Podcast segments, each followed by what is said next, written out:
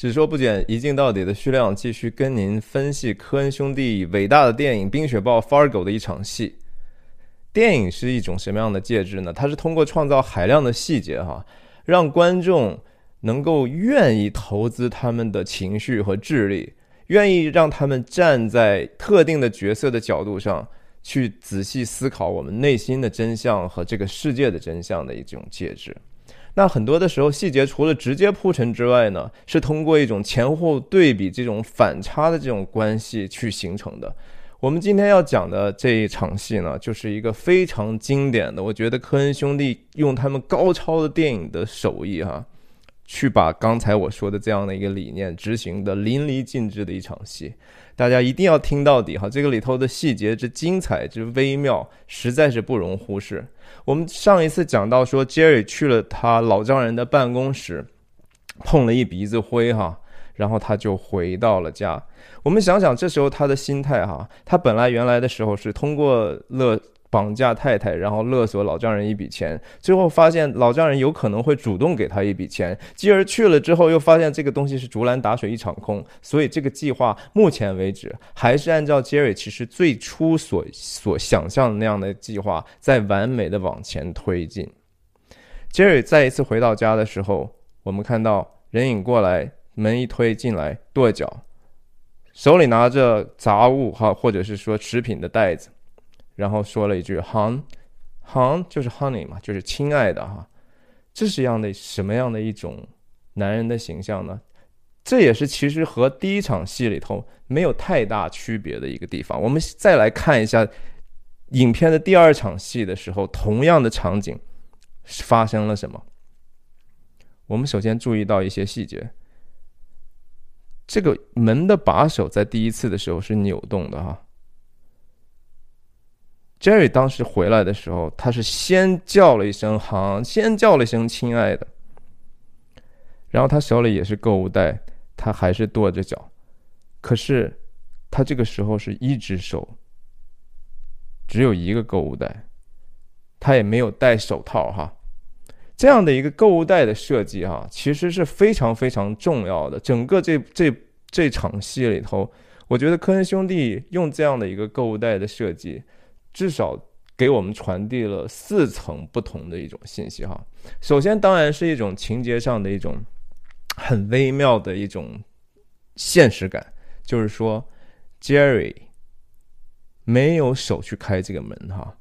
他只是轻轻的碰了一下个这个门呢，门就开了。我们看到门的把手没有动嘛，对不对？因为绑匪走把他进绑走的时候，可能就没有关门嘛。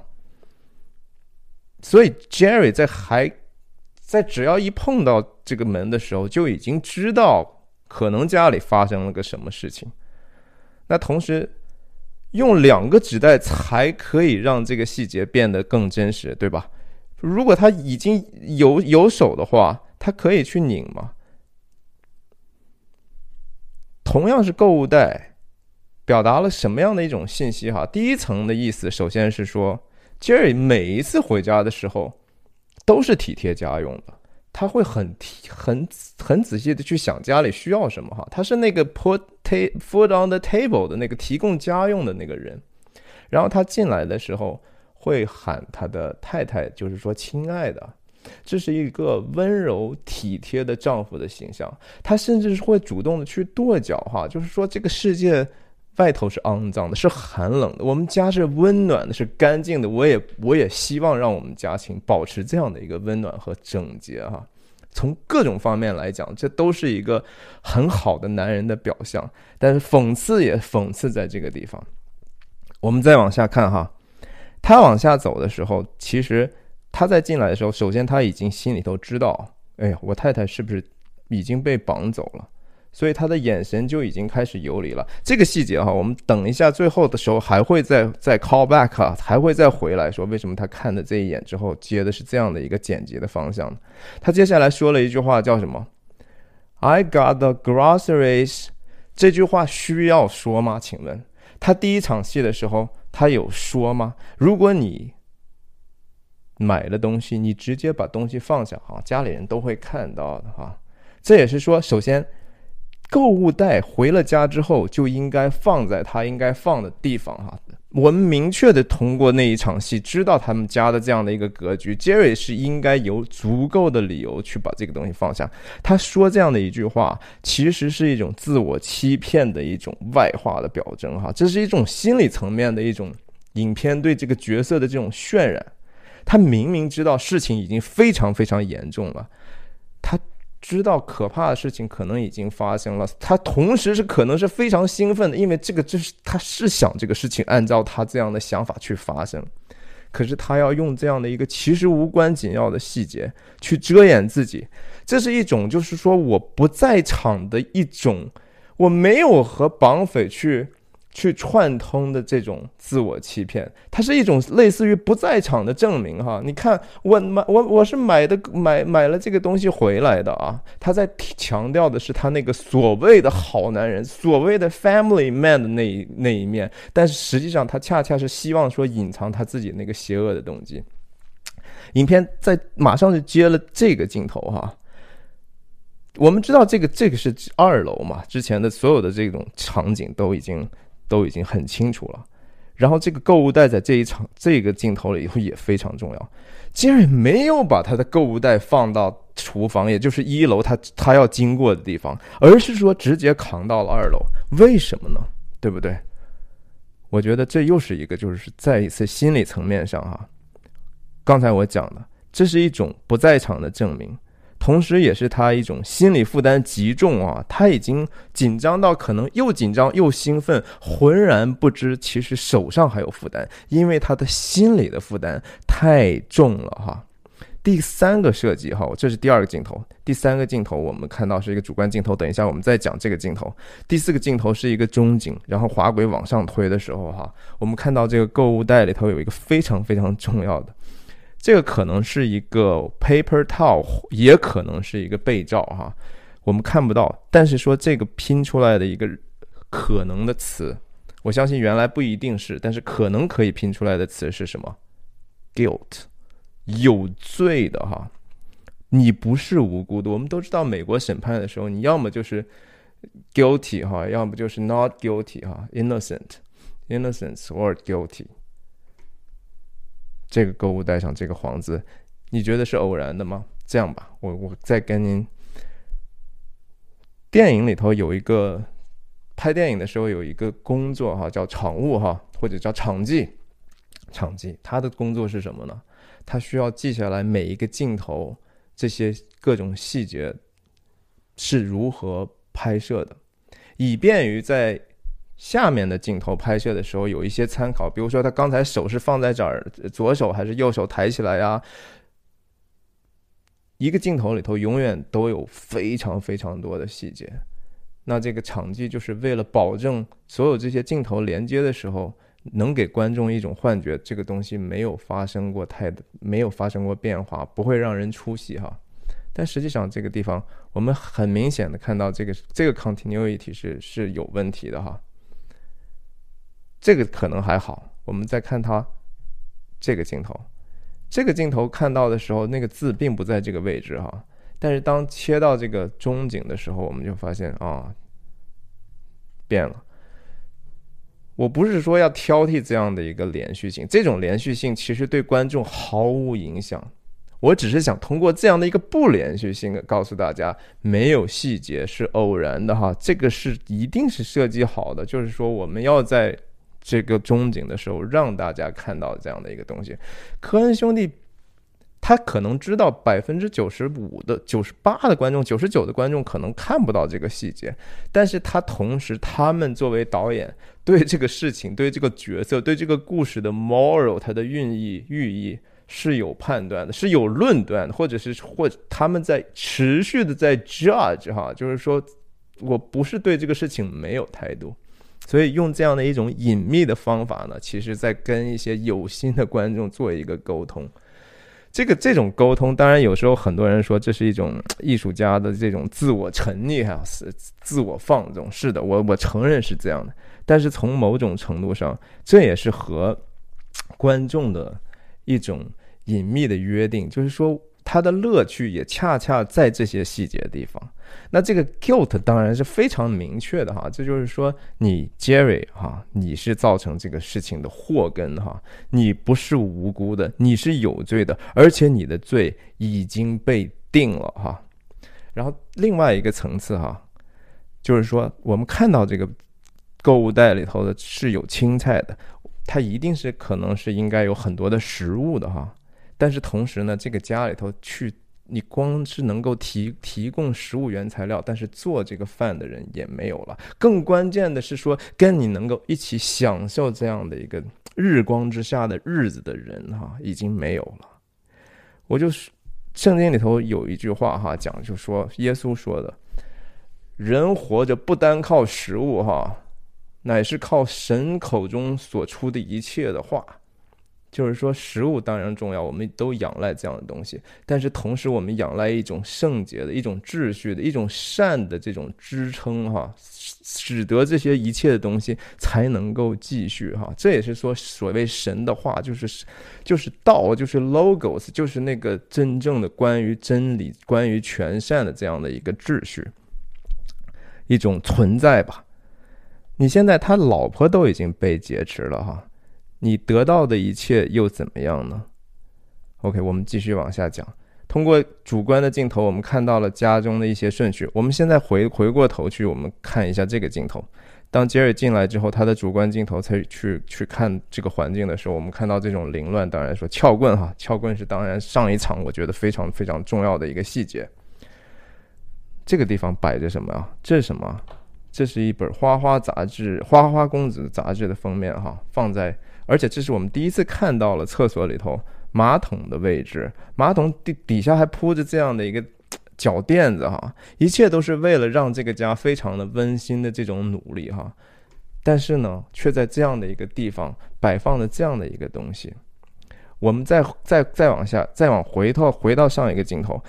这个粉红色的电话，我上一次讲了，谁把这个电话放在了他们卧室的梳妆柜的边沿上？为什么那个电话那么线那么长？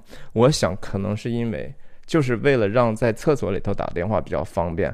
也事实上，Jane 也是在第一时间很本能的就把电话捧到了厕所哈。但是我同时问了，我说这个电话只是只是 Jane 在在厕所里打吗？请问这个花花杂志的杂志？放在厕所这样的一个伸手可及的地方，是谁去去为谁做的这样的安排？或者说这是谁的一种欲望的投射呢？大家可能如果说 Jane 是一个异性恋的话，应该这是 Jerry 的一种欲望的投射哈。是什么样的一种家庭可以允许，就是说丈夫在这样厕所的这样的一个场景里头摆放的这样的一个，毕竟是虽然是是一个。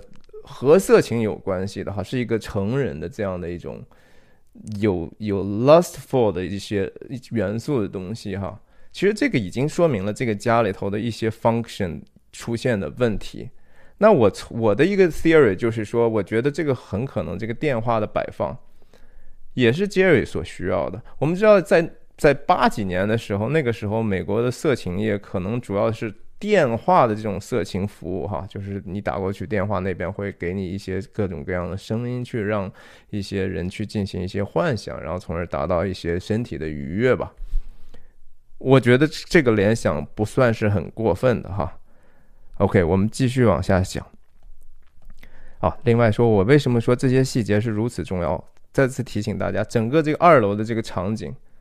也就是上一场戏我我说的这个发生的这些绑绑架的这个地方是搭出来的景哈，这个厕所的马桶的摆摆放，这个格子的放置，全都是人工的计划好的东西哈，所以不是偶然的哈，这是非常非常的有设计的去放在这儿。好，我们我们再回到这个这个第一个场景，这个呃第一个镜头，我们。讲到头一次这个场景的时候，这地方是有一个祷告的手的哈，现在没有了。然后原来这儿有一个女人的照片，现在这个照片不知道是被放开了还是怎么样。哎，anyway，但是大家想到就说，Jerry 在进来的时候，他有一个眼神很明显，他进来首先门没关呀，看来已经绑匪已经进来了。然后同时他开始要注意到的，按照之前的交代，进就是在这个地方被。Gary Jerry 去抱那个 Guy 去抱摔的哈，整个破窗而出的地方也是他站在这个地方可以看到的。他一定注意到了一些后面即将出来的，为什么没有接那个镜头，而是直接接了一个上楼的镜头呢？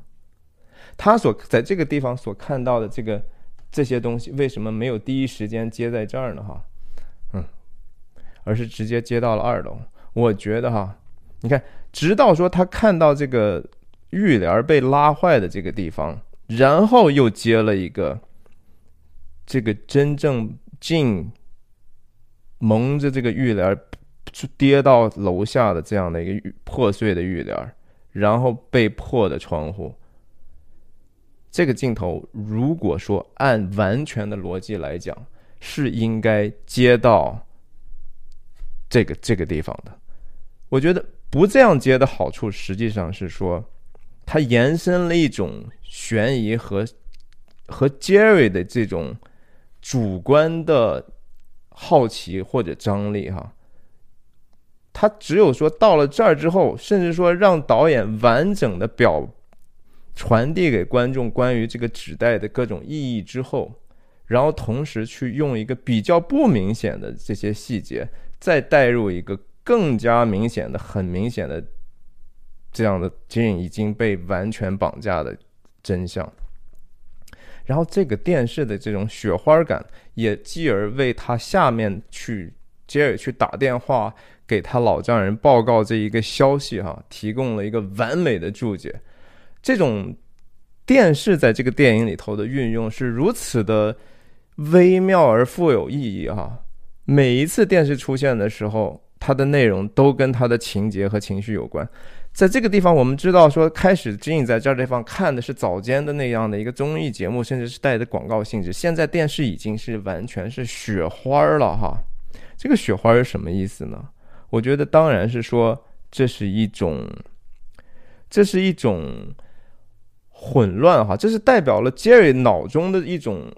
暂时的空白感，暂时的我不知道该怎么办。然后是是，我我还在想哈，我还在处理这个东西。我是这个信号已经是完全没有了，同时意味着哈，在这个家里头哈，在这个家里头，他们他和静的这种虚假的这种看起来很很恩爱的这种夫妻生活，就宛如一出。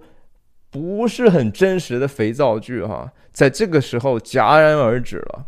我们再注意一个细节哈，我们看到的时候，电视上的我们知道已经交代过好几次的两两对猪，其中的现在其中的一对呢，已经只有一个小猪了，它伸着手抱着空气哈，另一只小猪去哪儿了呢？往回走一下，我们看到其实镜头在地上交代了，另一只雌小猪已经摔到了地上啊，这两个小猪已经分分离了，他们，但是这两只小猪的分离不是那个最惨的呀，他们的分离可以是暂时，只要你把它放回去就好了，但是在他们这个家中，Jerry 和他太太 Jean 的分离。已经是永远的了哈，他们再也没有机会再见面了，他们的戏已经和这个电视一样演完了啊。我们再回到这个，我们看到这些场景出在在在描述 Jerry 主观镜头的时候，同时我们听到了什么呢？听到了 Jerry 的话哈，就是这个时候本来是。这是电影的一种剪辑的手法，就是说让后面的声音呢，哈，提前进入。科恩兄弟用这样的一种方法，创造一种和观众之间的这种信息不对称，哈。同时，也是我觉得他们黑色幽默的一种完美的这种体现，哈。他真正的是说，让我们觉得 Jerry 在很慌乱之中呢，语无伦次，哈。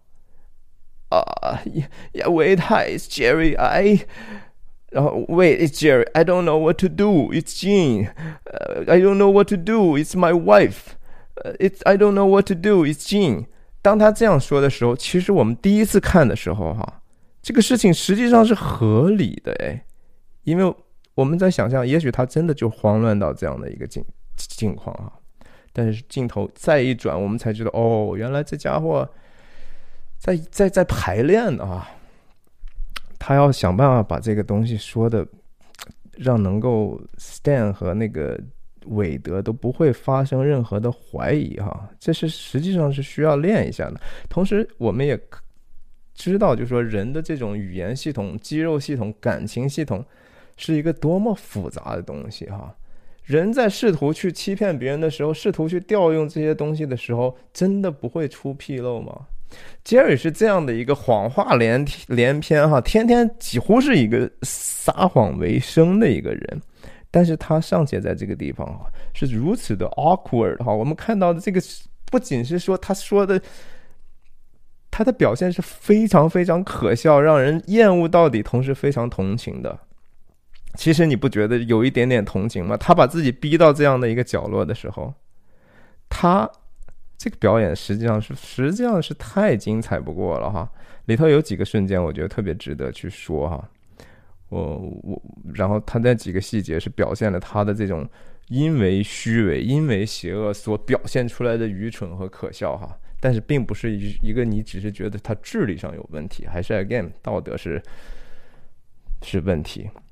你看他在这个表表演的时候，首先我们说说技术问题哈。同样的机位哈，我们看一下之前其实出现过，他第一次接他老丈人电话的时候，我看看应该是呀这个地方。这是当时他生活出现转机，然后他老丈人通过电话说：“啊，我也许你我对你那个生意还挺有兴趣的。”我们看看这个机位的摆放，他的脸是面对的这边的窗户，哈，是一个面上有光的，是充满希望的这样的一个一个一个机位的设置。而到了这里头呢，同样是这个变化机位这个变化，是为了让。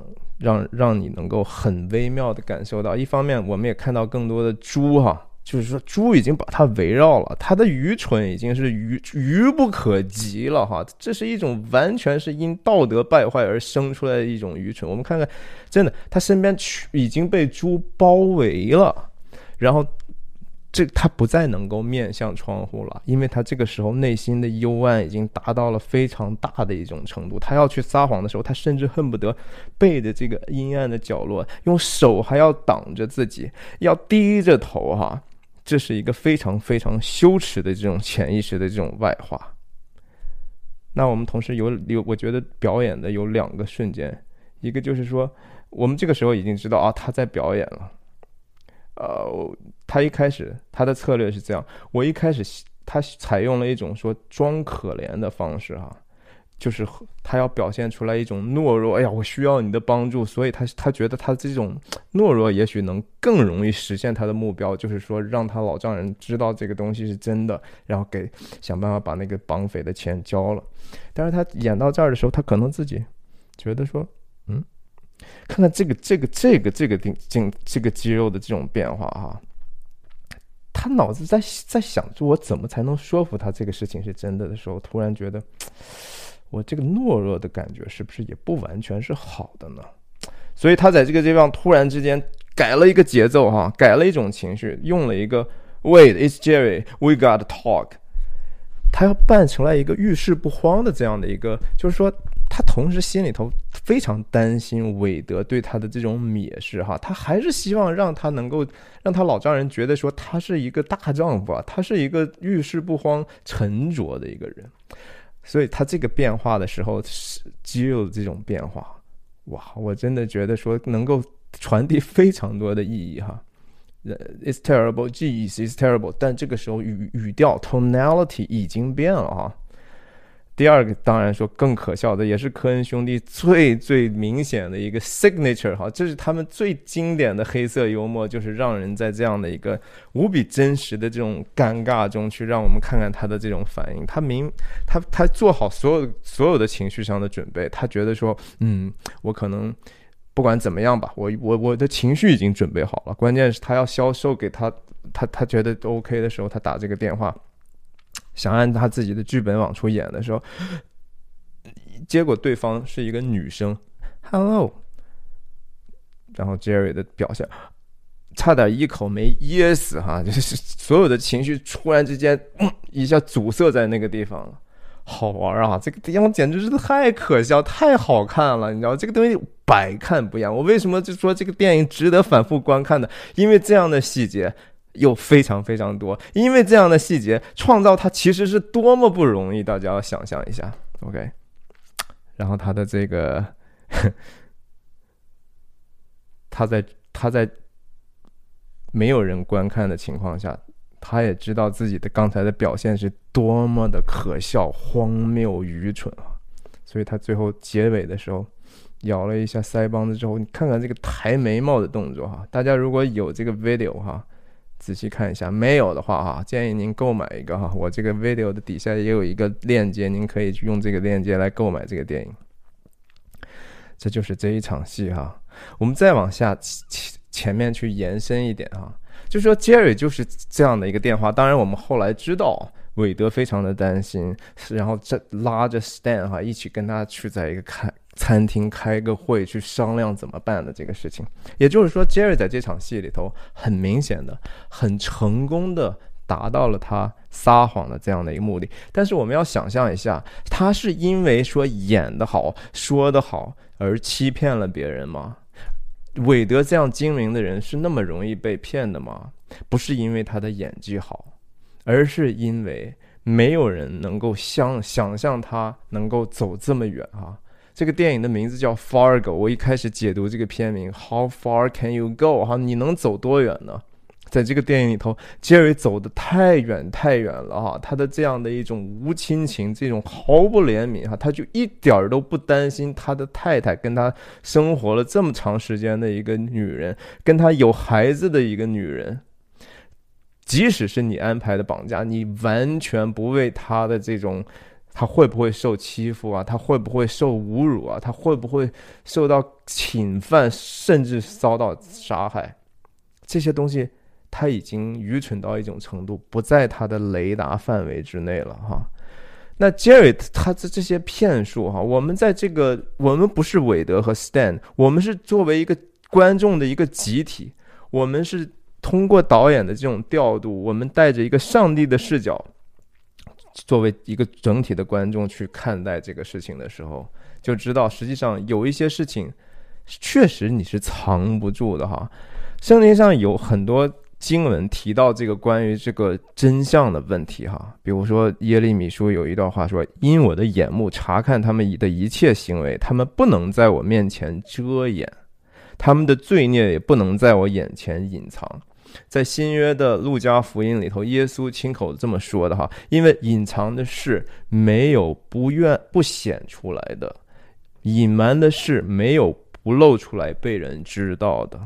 这耶稣的话，《传道书》里头，所罗门王说：“因为人所做的事，连一切隐藏的事，无论是善是恶，神都必审问。”哈，我觉得这一段这一段东西，它非常非常的可笑。但是同时，我们不要忘记，科恩兄弟给了他一个耻辱性的 guilt 啊，在他的 grocery 的袋子里头，没有人能够逃脱这样的一个东西。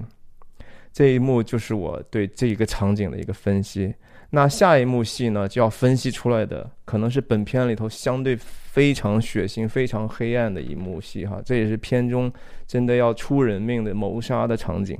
那越过那一段黑暗之后呢，我们就要迎来电影的女主角了哈。这个电影的细节其实还有大量的需要被开发出来，电影的意义还需要一层一层的抽丝剥茧一样的。才能够让我们更能够明白哈，甚至能够对我们在现实生活中很多细小的选择产生一些微小的影响。这也是电影其实不是很重要的一个意义吗？